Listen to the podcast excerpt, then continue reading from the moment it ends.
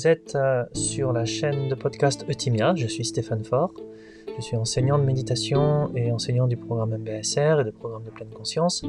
Je vais vous parler aujourd'hui de euh, l'insomnie, peut-être euh, en un, voire deux, peut-être trois podcasts pour aborder ce sujet qui est souvent une question lancinante dans les programmes de pleine conscience qu'on peut dispenser et qui pourra peut-être vous apporter quelques éléments. En tout cas, je l'espère. Très bonne écoute à vous et à très bientôt.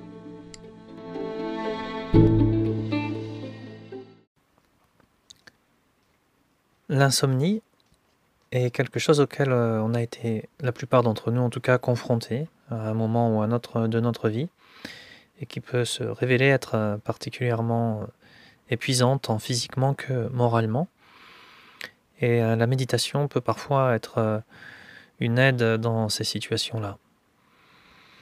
Donc euh, je vais parler un peu de ma propre expérience et aussi de ce que j'ai pu voir euh, autour de moi, comment les personnes ont pu s'approprier les pratiques de mindfulness ou d'autres pratiques de méditation pour pouvoir diminuer l'impact euh, de l'insomnie. Commençons peut-être par dire qu'ici, ce qui va nous intéresser particulièrement, c'est vraiment purement l'approche méditative, alors que l'insomnie peut avoir différentes causes. Elle peut avoir des causes euh, plutôt psychiques, des fois des causes physiques, physiologiques. Il y a une personne récemment qui est venue dans un programme MBSR et, ses insomnies s'étaient beaucoup accrues du fait d'avoir eu une euh, maladie euh, neurodégénérative et ce qui avait été accompagné par des problèmes de, sommeil. Donc, différentes causes qui n'auront pas forcément les mêmes euh, effets chez tout le monde dans les différentes périodes de vie. C'est sûr que si on a des, enfants qui nous empêchent de dormir et qu'en fait on doit se lever fréquemment, ça va casser nos cycles de sommeil et ça va aussi avoir une, une empreinte. Ici, ce qui va particulièrement m'intéresser, c'est vous donner quelques pistes, euh, quelle que soit la cause euh, de l'insomnie. Donc certaines de ces pistes seront moins valides que d'autres. Mais j'espère que, comme elles sont normalement sans conséquence quand vous allez les mettre en, place, c'est-à-dire qu'elles ne vont pas forcément vous mettre en danger, au contraire, vous allez pouvoir euh, éventuellement suivre ces pistes. Et j'espère euh, y trouver euh, un bienfait si vous êtes dans cette situation à un moment ou à un autre. Ça ne se substitue en rien avec euh, un traitement que vous pourriez prendre ou un suivi euh, psychologique. Ça va peut-être euh, venir en complément ou dans une phase où justement vous êtes accompagné par un, médecin pour réduire l'impact de somnifères, etc. Il n'est pas rare en effet que suite à un programme de pleine conscience, on diminue progressivement le, le nombre de somnifères, mais tout ça a à voir avec votre médecin traitant. La première chose à voir, c'est peut-être euh, le terrain, le terrain de, notre vie, notre hygiène de vie. Et euh, quand euh, l'insomnie se manifeste, la première chose peut-être à faire est d'arriver à voir que la méditation agit sur le terrain. Elle prépare une détente générale. Donc ça induit le fait qu'il faut s'armer de, patience pour avoir des résultats. C'est pas comme un cachet qu'on prend avec un impact immédiat. On va travailler la terre comme un paysan pourrait travailler sa terre pour y planter des choses. Donc euh, on va remuer des choses avec euh, le scan corporel, d'autres pratiques comme celle-ci qui vont préparer le corps à pouvoir se détendre plus facilement. Et c'est cette détente qui va vous permettre de euh, connaître le sommeil facilement. Donc euh, une pratique sur le long terme, une pratique tout azimut et une pratique euh, qui soit aussi la plus régulière possible, sans dire forcément de vous imposer de méditer euh, deux heures par jour. Arriver à avoir une pratique régulière va aider. Une pratique méditative pour tomber dans le sommeil, c'est bien, mais ça sera sans doute pas suffisant. Pour pouvoir avoir un impact plus long, ça peut être aussi important d'avoir une pratique diurne, pas seulement pour s'endormir. Là aussi, il s'agit vraiment d'à réapprendre au corps et au mental à se détendre pour pouvoir s'endormir quand c'est le moment. Je ne vais pas m'attarder sur la nécessité d'avoir une hygiène de vie la plus appropriée possible pour faciliter le sommeil.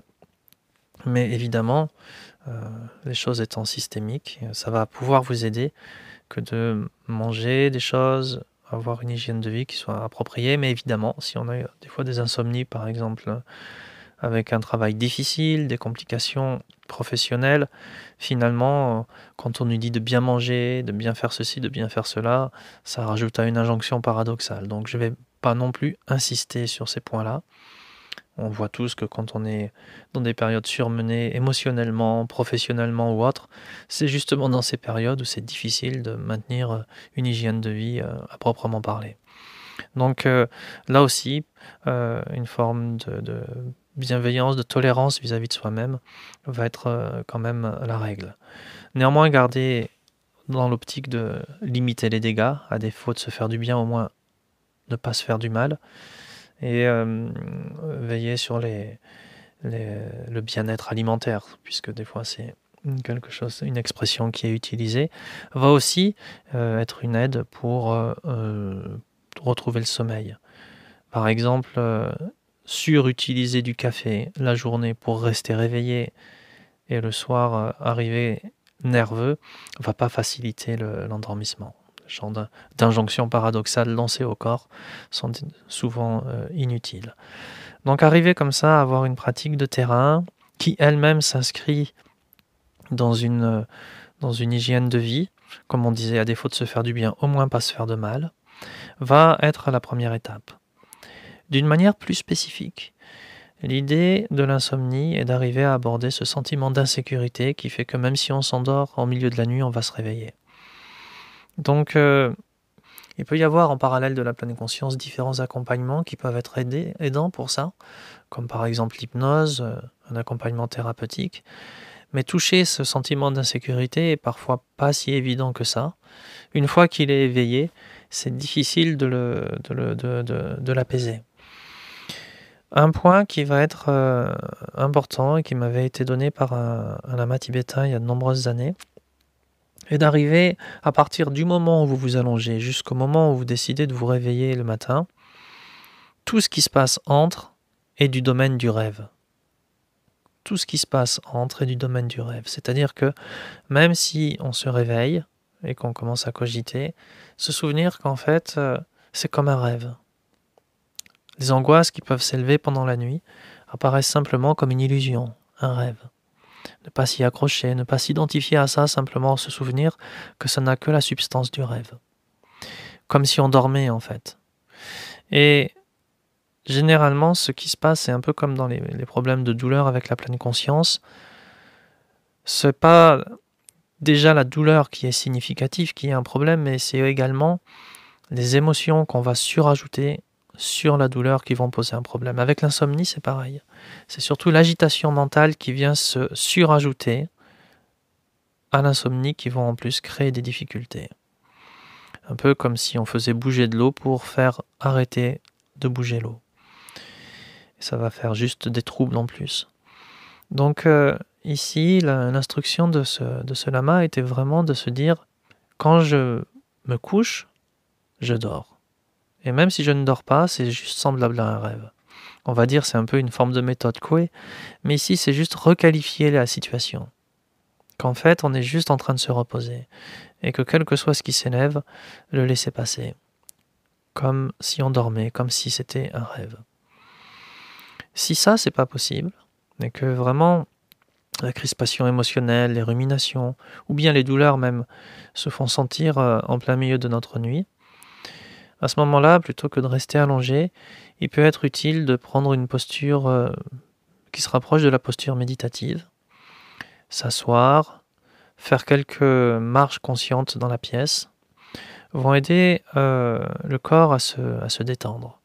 Il existe euh, de courts mouvements en conscience qui peuvent faciliter cette détente. Dans le même ordre d'idées, il y a un ensemble de massages où on considère en quelque sorte euh, les muscles comme une sorte d'éponge, en quelque sorte. On part euh, du pied Et c'est comme si on essorait vraiment une éponge. Donc, euh, évidemment, c'est quelque chose qui est fait avec relativement de douceur, mais profondément, serrer le pied, les muscles du pied, et puis remonter comme ça, comme une sorte de scan corporel, mais qu'on ferait cette fois-ci avec des pressions tout au long de notre corps, comme si on dégorgeait euh, les muscles des cuisses, du mollet, de euh, toutes les toxines qui pourraient être là, tout ce qui nous empêche de, dormir, comme si ça, s'évacuait. Donc euh, on n'est pas forcément adepte du yoga, ou peut-être que dans ces périodes d'insomnie, on n'a pas forcément envie de bouger énormément, mais on peut justement, avec ces pressions à l'intérieur de la cuisse, à l'extérieur de la cuisse, sur les bras, arriver à euh, toucher une forme de, détente. Sur la région du torse et, sur la tête, on va substituer ces mouvements de pression par des massages circulaires au niveau abdominal et au niveau du sternum. Et on va faire la même chose en prenant notre tête avec les deux mains et euh, en massant euh, le cuir chevelu. Ça va être aussi important de le faire euh, au niveau du cou, au niveau de la nuque, et de la même façon avec des massages circulaires. Une fois qu'on aura fait ces mouvements-là, soit de pression un peu comme une éponge au niveau des membres, soit de massage circulaire au niveau du ventre et du sternum et de la tête, on peut euh, donner une attention. Moi, j'aurais tendance, si je me lâchais complètement, à vous conseiller une attention aimante, comme si on mettait la main sur un animal un peu excité. C'est vraiment la même chose. Hein. Quand on, des fois, il y a un cheval qui s'est un peu emporté, on lui met la main dessus pour vraiment le, calmer. Ou des fois, si vous avez un chien ou un chat qui a eu peur, on le caresse comme ça avec, euh, avec le même type d'attention. On sait bien que si on lui crie dessus en lui disant calme-toi, calme-toi, ça va pas du tout marcher. Mais au contraire, si euh, avec un type d'attention apaisante, on rentre en contact avec l'animal, ça a tendance à l'apaiser s'il a confiance en nous. Et bien c'est la même chose qu'il faudrait faire avec notre corps. Une fois qu'on a massé ces différentes régions du corps, et eh bien ensuite on garde un contact avec nos deux mains ou avec une seule main. Et on essaye de repérer les, les, lieux, pardon, les lieux qui sont les plus propices euh, à la réception de cette attention aimante. Ça peut être des fois le sternum, ça peut être euh, le bas-ventre, ou les deux à ce moment-là. Et ça passe vraiment par nos mains. C'est comme si les mains touchaient quelqu'un d'autre. Donc je dis quelqu'un d'autre ici parce que des fois on a une forme d'impression que ça, sur nous, ça peut pas marcher, etc. C'est vraiment le corps qu'il faut arriver à apaiser et tout le métabolisme psychophysique qui va avec. Donc euh, le bas-ventre, la région de l'estomac, la région du cœur, le sternum, les deux régions de la horte là sur les faces latérales du cou, sans pression, pression très douce évidemment, vont être des lieux où vous allez simplement poser vos mains, de la même façon qu'on le ferait avec un animal qui a peur. Parfois, même si vous aimez bien ce genre de pratique, il y a les pratiques d'autocompassion, vous pouvez vous dire puis-je être bien, puis-je être en paix? Vraiment, juste qualifier l'intention du geste de poser les mains sur son corps. Et une fois que vous vous êtes administré ce genre de, de massage, plus ou moins extensif, après vous vous reposez. Vous allez peut-être pas vous endormir, mais vous allez peut-être plus facilement vous détendre. C'est-à-dire que vous allez moins rajouter l'anxiété de l'insomnie à l'insomnie. Et ça, c'est déjà quelque chose de très important, parce que le corps peut se régénérer avec des courtes phases de sommeil.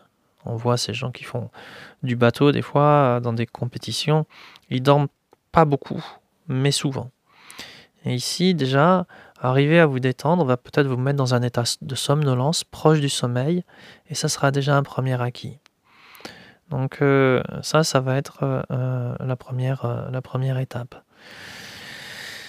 Une autre étape, euh, plus particulièrement si vous avez déjà euh, un entraînement avec la pleine conscience, est de se euh, mettre en position de chien de fusil, hmm, sur la gauche ou plutôt sur la droite si c'est possible, pour des raisons qui sont plutôt liées à des, méthodes traditionnelles qu'on appelle communément dans le langage New Age énergétique. Sur le côté droit, euh, se poser et quand vous inspirez, Alors ça, pour ça, il faut avoir fait un peu le scan corporel auparavant. Si vous êtes un peu doué avec le scan corporel avec le souffle, quand vous inspirez, vous laissez la tension partir dans la nuque, dans le dos et aller jusqu'au niveau du sacrum. Et quand vous expirez, vous imaginez que la tension revient et vous masse le dos, et comme si la tension revenait dans les narines. Donc, on crée un parcours artificiel avec le mental en inspirant, comme si ce massage subtil de la tension nous pénétrait dans les narines normalement, au-dessus de la tête, dans la nuque, se diffuser entre nos omoplates et s'orienter jusqu'au bas du dos. Donc ça, c'est quelque chose qui est très efficient, mais qui demande euh, une bonne maîtrise du scan corporel, sinon ça fait juste dépenser en plus et des tensions en plus. Donc entraînez-vous dans la journée, même assis, à essayer d'appréhender ce parcours, Inspire, la tension passe entre la narine, au sommet de la tête, descend dans la nuque et va jusqu'au euh, bas du dos. Évidemment, vous l'aurez compris, ce que je suis en train de vous dire euh, passe par une certaine forme d'autonomisation de la pratique. Certaines personnes aiment bien avoir des méditations guidées, etc. Moi, je mise là plutôt sur euh, votre capacité à trouver le chemin qui va vous conduire au sommeil ou au moins une certaine forme d'apaisement, de, relaxation. Dans un podcast suivant, je mettrai cette méditation sous forme de, méditation guidée. Il y a des programmes entiers qui existent sur certaines applications pour retrouver le sommeil.